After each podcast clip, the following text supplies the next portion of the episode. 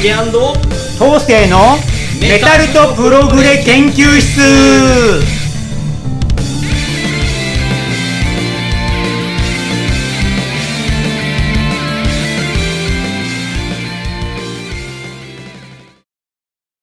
はい、皆さんこんにちは。えー、ジュリアン国家生の竹です。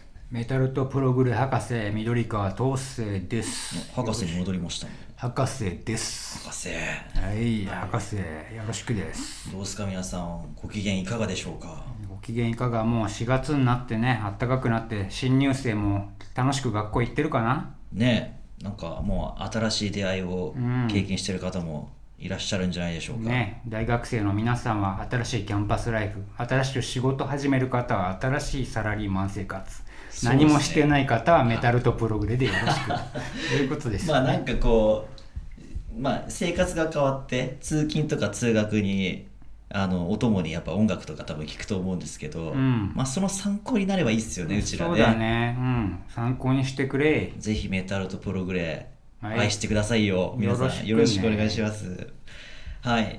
じゃあえっ、とまあ2週にわたってうんモンスターメタルバンドメタリカについてあの語ってきたわけですが、えー今回は、えーその最終章ということで、うんえーそうですね。後期について、はい。あの語っていきたいと思います、はい。お願いします。そうですね。まあそうですね、まあ、初期の黄金メンバーからね、えーこうあークリフ・バートンが亡くなっちゃって、えージェイソンが加入して、まあ、中期ねアルバム90年代まあブラックアルバムでさらに成功してその後またジェイソンが脱退しちゃうまでの話を前回したのかな。はい。えでまあメンバーはねまた3人になっちゃって、えーそうですね。新しいベーシストを探さなきゃなんないんですけどやっぱりこうメンバー間のいろいろ確執もあってね。そういう新しいアルバムを作るっていうの決まったけどなかなかうまくいかないっていうところなんですよね。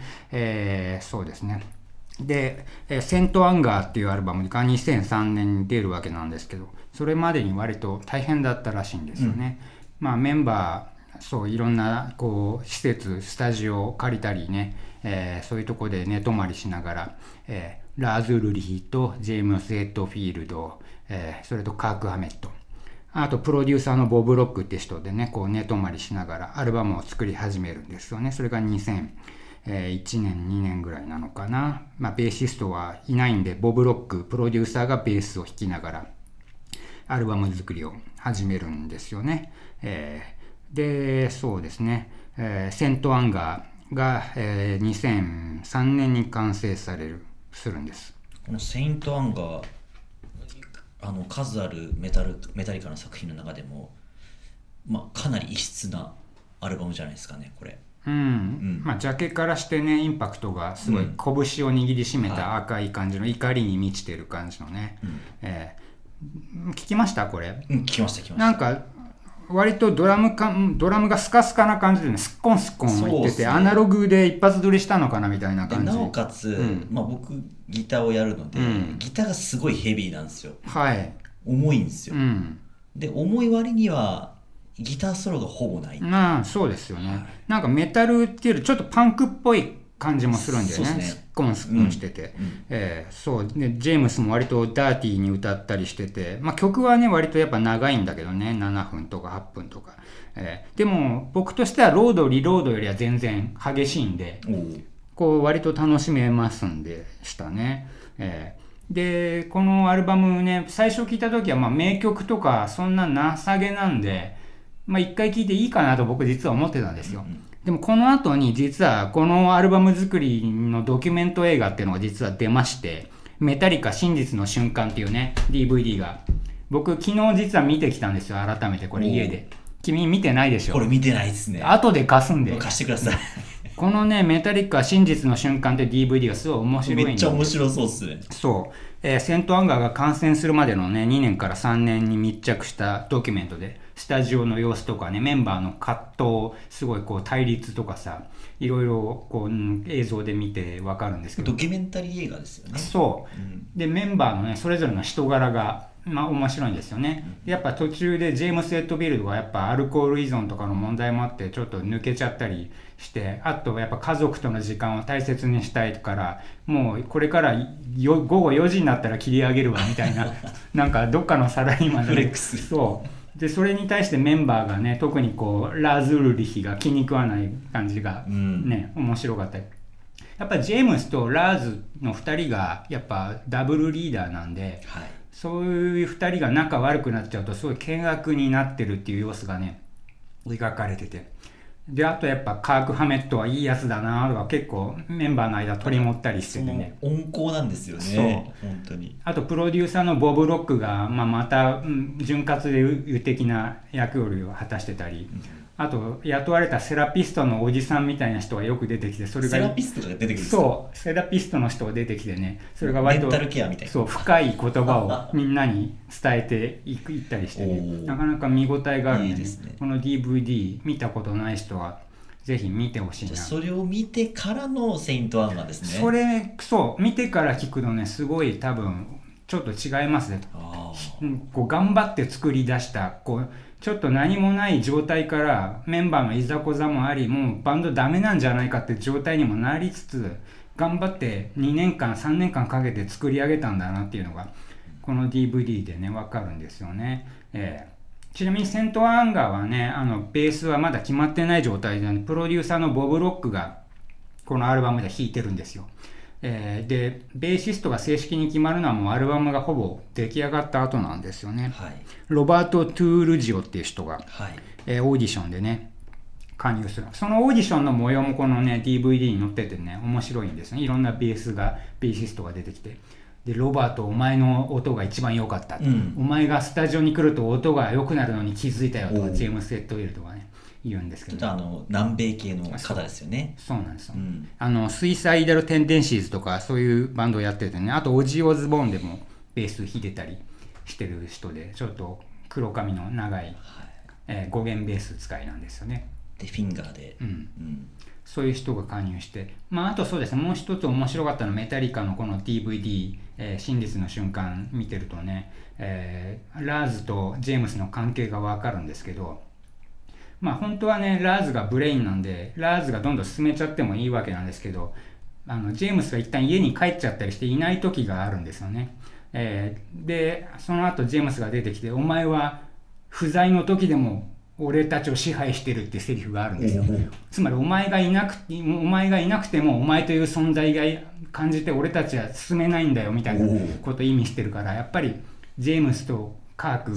カークでラーズ2人いないと多分うんダメなんです、お互い多分リスペクトしてるんですよね。でしょうね。多少こういがみ合ってる時期もありながら。最初にバンド始めた2人なんですそうね。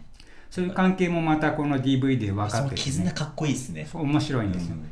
あの中盤だとねちょっともうバンドダメになっちゃう解散するんじゃないかぐらいまでなるんだけど後半になるに従ってまた盛り上がっててね、えーやこのバンドでやっていくぜみたいな結束していく感じが見られるんでね。この「メタリカ真実の瞬間サムカインド・オブ・モンスター」ぜひ見ていただきたいですね、でセント・アンガーが完成するんですよね、えーということで、えーえー2003年セント・アンガーが完成。で、またそうですね、ライブとかしながら、えー活動がまた進んでいく、新しいベーシストがね、決まって、えーロバート・トゥージ、トゥルージロが加加入してね。えーで、また彼が加わったことによってヘビーさがまた戻ってきて、メタルとしてまた聴けるようになってくんですよね。えーで、まあ、え5年後か、え9枚目の Death Magnetic が出るわけです。このアルバム僕全然期待しないで聴いたんですよ。 St. Anger がそんな好きじゃなかった。でも意外とっていうかかなり良かったですお。 Death Magnetic ね、一言で言うとちょっとえメタルジャスティスの頃に戻ったようなすごい硬質な激しいメタル感が感じられててね、えーむしろもうジャスティスとブラックアルバムの中間ぐらいな、まあ、ブラックアルバムより僕好きかもしれないですね。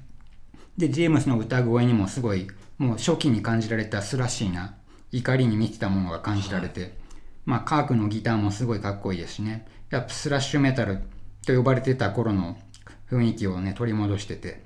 なんかこう死っていうテーマですか？あそうみたいですね、うん棺桶がうん。ジャケットなんで、そうインパクトもあるし怒りも感じるし、これはねちょっとだからロードリロードでがっかりしてた人間も絶対聴いてほしいぐらいなスラッシュメタルパワーメタルとしても聴けるアルバムなんでね。デスマグネティックおすすめしたいです、はい、ええ。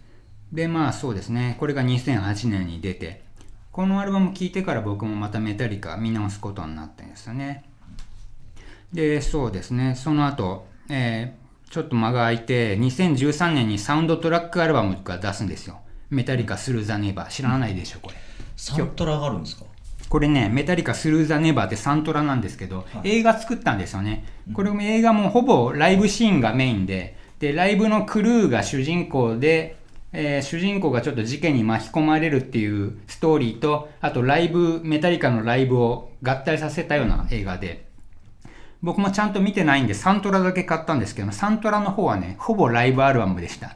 それがね、めっちゃかっこいいですね。だから、初期の曲いっぱいやっててね、もうバッテリーとかももちろん、マスター・オブ・パペッツとかも、あの、今までメタリカって言ってたらライブアルバムとか CD で出してないんですよね、ほとんど。ベストアルバムもないし。うんうんだからこのね、メタリカ・スルザ・ネバー、ライブアルバムのベストとしても聴ける2枚組のアルバムでね、多分知らない人も多いと思うんで、ぜひ聴いてほしいですね。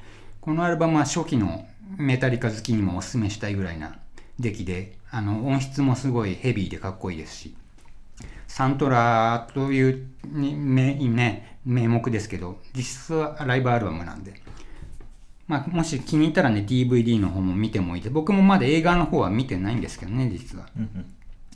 ということで、2013年にこれが出るんですけど、そういえばその前になんか2009年に表彰が、なんかねメタリカ2009年にロックの殿堂入りをあの果たしているわけなんですけれども。ああ、そうなんだ。はい。その時にもえっ、と初代のベーシストのあクリフ。うんロ初代のベーシスト。あそうか初代。ロンマク。ロンロンマクとククリフのご家族が、まあえっと参加されて。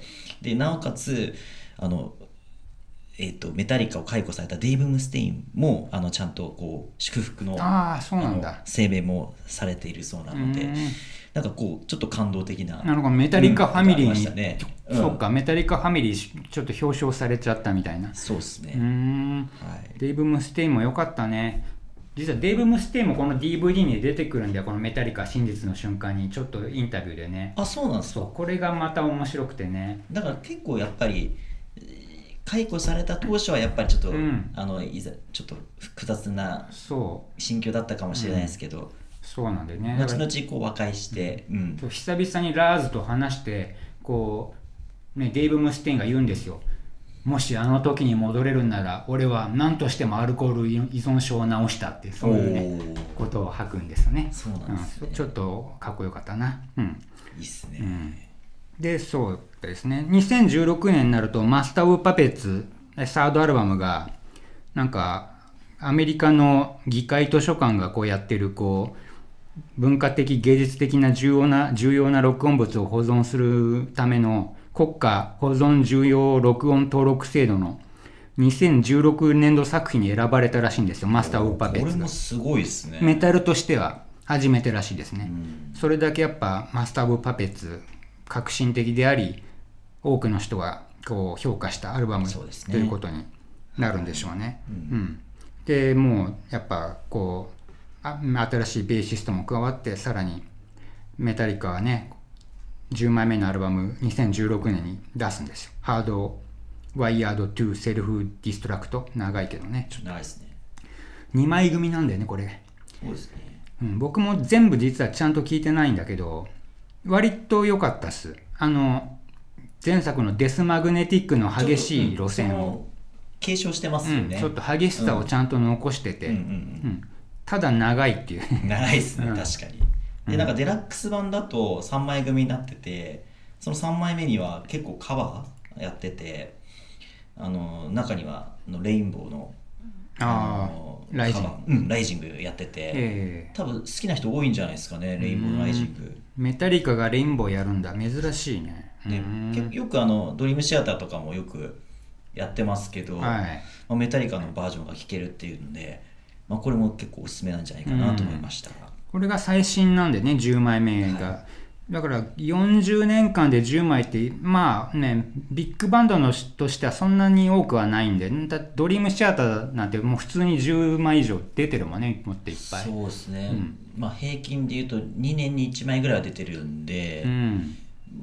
まあメタリカはちょっとやっぱりそうだね、うん。45年に1枚ぐらいな。じっくりじっくり時間かけて、まあ、あとやっぱメンバーがね、特にベースとかが、ね、変わったりしてるとか、やっぱりモンスターバンドなりの苦労こう客が求めるもの監修が求めるもの俺たちがやりたいものプロデューサーの意向とかいろいろな大変なものがあり、ね、アルバムごとに作るのも困難を極めたりあとは長期ツアー長いツアーにね普通に1年2年世界中回ったりはいしてますからそういう意味でもやっぱモンスターバンドなんでしょうね。やっぱりこうバンドがでかくなればなるほど、やっぱりツアーにも時間かかるだろうし、アルバム作るのも大変だろうし。そうだね、ん。もういろんな意向があるでしょうからね、うん。そうですよね。プロデューサーの意向とかスポンサーとかもあるだろうし。うん、ということで10枚目が出てこれが2016年か。はい。で一応最新としては2019年に S&M2 っていうねシンフォニーメタリカ2が出てるんですね。これも僕聞きましたけどオーケストラサンフランシスコオーケストラとまた20年ぶりにやってうんうん。まあ、前作 S&M の曲もやりつつ新しいディスマグネティックとかハードワイヤードの曲も取り入れたりしててやっぱり良かったですねオーケストラとメタリカって、あ意外と相性いいんだなと改めて思ったりして。これね普通のスタジオアルバムって彼らの音がメインでうん。やっぱりなってるけれども、でそこがそこにこうシンフォニックなところがこう入ってくると、また違う魅力が出るんじゃないかなという印象ですよね。うん。うん。ということでメタリカ全アルバム語りましたけどいかがでしたか、い。やーでも本当に偉大なバンドだなっていうのうん。がひしひしと伝まあわっていますね。そうだね、はい。もう今でも、ね、語り継がれる曲も多いしてね、うん、ですね。やっぱりこうロゴもやっぱりずっと変わらずかっこいいし。そう。M と最後の A が 尖ってるこそう。うかっこよさね、うん、もう本当にドリームシアターのなんだマスター・オブ・パペッツもそれにこうしっかりこうロゴに習ってドリームシアターってなってたし、うんこのロゴの形だけで遠くから見てもメタリカってますよね。わかるからね、うん。やっぱこういうのって大事じゃないですかねそうだね。バンドにとって、だからメタリカこのバンド名つけたのは大正解だったねそうですね。あそういえばバンド名の由来とかってなんかあります？なんかね僕が知ってる限りではラズルヒヒとジェームスともう一人メンバー誰かがいてちょっとバス、まあ、メタリカの前にバンドやろうって話になってたらしいんですよね。なんかそうですね。これウィキペディアの情報ですけど、うん。あのーメタルプロモーターの方がいらっしゃって、はメタル雑誌の名前をメタリカにしようとしたらしくて。あそういうことか。それがあのラーズのあのご友人だったあみたいなんですけどだけどそれがもうすかさず自分たちがメタリカになりたいって思ったらしくて、うん、で別の名前を。あそうか。その時確かメタルマニアとか、メメタルマニア。っていうそういう名前にして、メタリカ取っといてメタリカを俺たちち用に。のバンド名にしちゃったそういうちょっとずるさもあったんだ。俺たちこれもらうからみたいな。そうん。それ正解だったね、うん。この名前じゃなかったらメタルマニアだったらちょっとダメだったかもしれないね。そうっすメねタマニとか呼ばれてる。メタうん。うん。じゃあもう博士にとってのこのメタリカっていうのはどういうバンドですか？そうだね。やっぱメタル聴き始めてすぐ聴いたバンドの一つかな。89年ぐらいに僕が目覚めては激しいものに。最初に洋楽聴いたメタルバンドがメタリカかな。あとはハロウィンなんですよね。はい。だからメタリカとハロウィンはやっぱ特別な存在で、まあ、ハロウィンの場合ジャーマンメタルね、うん。ちょっともっとメロディックなキャッチーなバンド。メタリカの場合激しくてこう攻撃性がある僕をスラッシュメタルに誘ってくれたバンド。メタリカがあったからこそその後のスラッシュメタルまあいろんなメガですとかテスタメントとかスレイヤーとか聞くきっかけになってね激しいさらにデスメタルとか聞くきっかけになったんで激しさへの登竜門。それがメタリカかもしれないですね、うんうん。なるほど。あとリフのかっこよさを知ったバンド。そうっすね。もう本当にやっぱりリフを考えるのってすごい大変なんですようねん。その中でやっぱりこうずっとこう耳に残るフレーズを考え出す。やっぱ本当にリフマスター、ね。リフだけ聞いてあの曲だってわかるからね。そうですね、それがすごいと思う。でしかもこう弾きたくなるんですよ。あコピーしたくなる。あうん。バッテリーとか弾けんですか？あの激しいリフ。あやろうと思えばできるんじゃないですか。ああかっこいいね、うん。あのまあちょっとずつあのまた練習して、まあ、ツイッターに上げますんでああいいですね。まあもしかしたらあの見ていただけたら嬉しく思います、あわかりました、はい。えそうですね。あとはうーんまあ20年30年40年ぐらいですか。え40年ぐらいですね。40年という活動の中でこういろんなこう紆余曲折ありながらもずっとか活動を続けててあの時代時代でちょっとしたこう作風の変化もありながらそこうそういうこう作風の変化も楽しんでいただきたいなっていうのもありますよね。うん、なるほど、うんすごい優等生的なコメントだな、うんまあね。もうメンバーがやっぱメタリカというバンドを良くも悪くも愛してるし依存してるし、うん。それでビジネスにもしてるってこの3つがうまく合わさってるんだと思う。人気が出て食っていける。でもう俺たちのやりたいこともやりたいし客の求めることもやりたい。その3つをバランスをなんとか取ってきて、ビッグバンドモンスターバンドとして成り立たせたっていうのはすごいと思ね。割とねビッグになるとどんどんメンバーがいざこざもっと増えて解散しちゃったり、はいね、極端にもうメタルやめちゃったりするケースもあるわけなんでメタリカも一時期ソーリロードとかでねメタルやめちゃうかもしんないってなったけど、うん。また復活してきてねメタルを守ってるメタリカの名前を守ってるっていう40年かけてね、メンバーももう58ぐらいになるらしいんですけど。それぐらいですかね。うん。それでもやってるからねこれからもやれるとこまで、ね、頑張っていってほしいなっていうこう思いますよね。ビッグバンドあれあれだけやっぱりパワフルなドラムをいまだにラーズね。叩けるのもですもごいな。最近バスドラがちょっといい加減になってきたんだけどね。なんかちょっとね叩きやすいようう。にアレンジしちゃったりとかバしてるらしいスドラですね。バスドラの数が減ってきてるみたいそういう感じはなくもない。まあでもしょうがないの60近いんで。でも60近くなってバッテリーでやってるんだからまだ。頑張ってんだよ、うん、あとなんかこうライブ中に結構立ちますよね。あーはいはいラーズは。だからね、割と僕、YOSHIKI とね、被るんですよ、動きが。動きが激しいっていう点と、あと、上半身裸で、下半身がこう、タイツみたいの履いてるっていうの、ちょっと YOSHIKI に被る。確かに。で、ちょっとバスローブ羽織ったりしてるところもね、あって、割と僕、嫌いじゃどないんです。っちが意識してるんですかね？いや、わかんないね。うんうん、まあ、どっちかはわかんないけど。うんそうですね。うんじゃあ皆さん今回はメタリカについて3週、えーにわたって語ってきたわけですけどもいかがでしたでしょうかね、うん。もしよければ、まあ、感想なんかもいただければなとんの思うんですが。こう好きなアルバムとかもね、うん。教えてほしいな。そうですね。どんどんどんどんメッセージいただきたいと思います。はい。はい。ではまた、えー次回お会いしましょう、ありがとうございました。ありがとう。さよなら。はいじゃあ今回はここまでです竹と当世のメメタプロ研究室でした。